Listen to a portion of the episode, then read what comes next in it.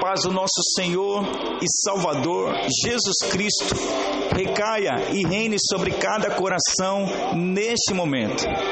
Hoje, dando continuidade ao nosso podcast sobre os temas oração, louvor, confissão, ação de graça, súplica, intercessão e jejum bíblico, nós vamos falar sobre como fazer do louvor uma parte do nosso estilo de vida.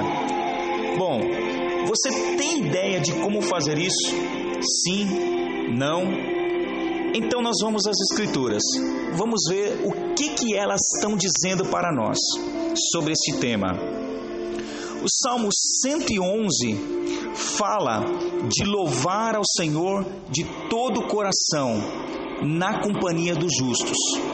O salmo também promete que o louvor é obra duradoura que não desaparecerá. Assim diz a palavra: o seu louvor permanece para sempre. O seu louvor permanece para sempre. Precisamos ter uma atitude de louvor total e permanente. É, o louvor pode e deve tornar-se parte normal de tudo que fazemos ele é uma parcela muito importante da nossa comunhão com Deus. Tudo que você faz no decorrer do dia, seja trabalhando no escritório, estudando, andando à toa pela casa, brincando com as crianças, ou no culto de adoração, pode ser feito em louvor a Deus. O Salmo 112 promete bênçãos à pessoa que louva a Deus e se compraz nos seus mandamentos e a eles obedece.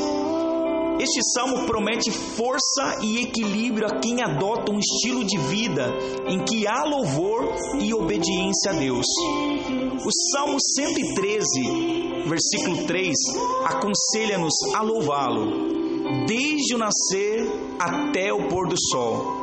O Salmo 146, versículo 1 e 2, 1 e 2 acrescenta: Louvem ao Senhor, louve ao Senhor, ó minha alma.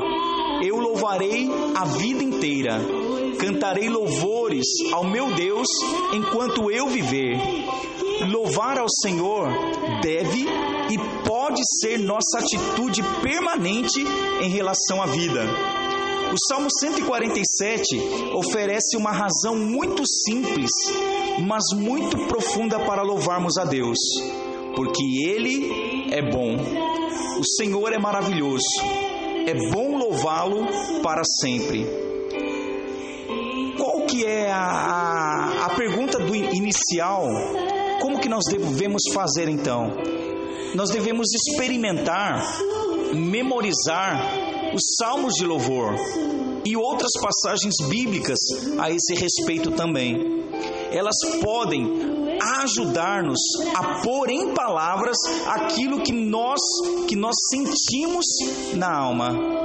Amém, irmãos.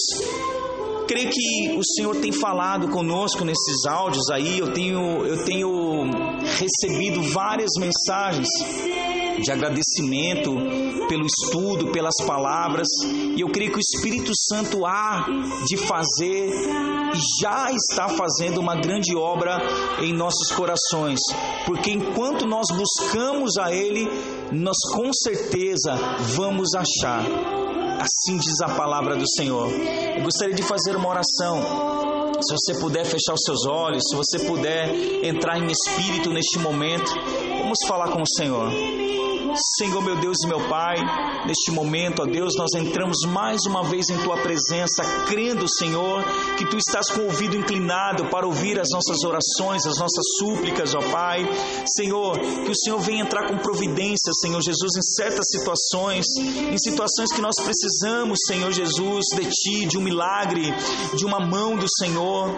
Pai, que o Teu Espírito Santo venha nos, nos tranquilizar, venha nos impulsionar para cada vez vez mais buscar a tua presença, Pai.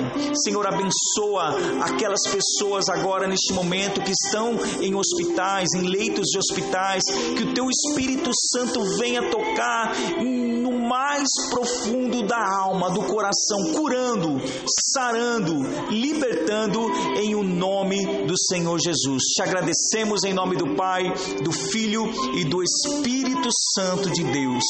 Amém e graças a Deus.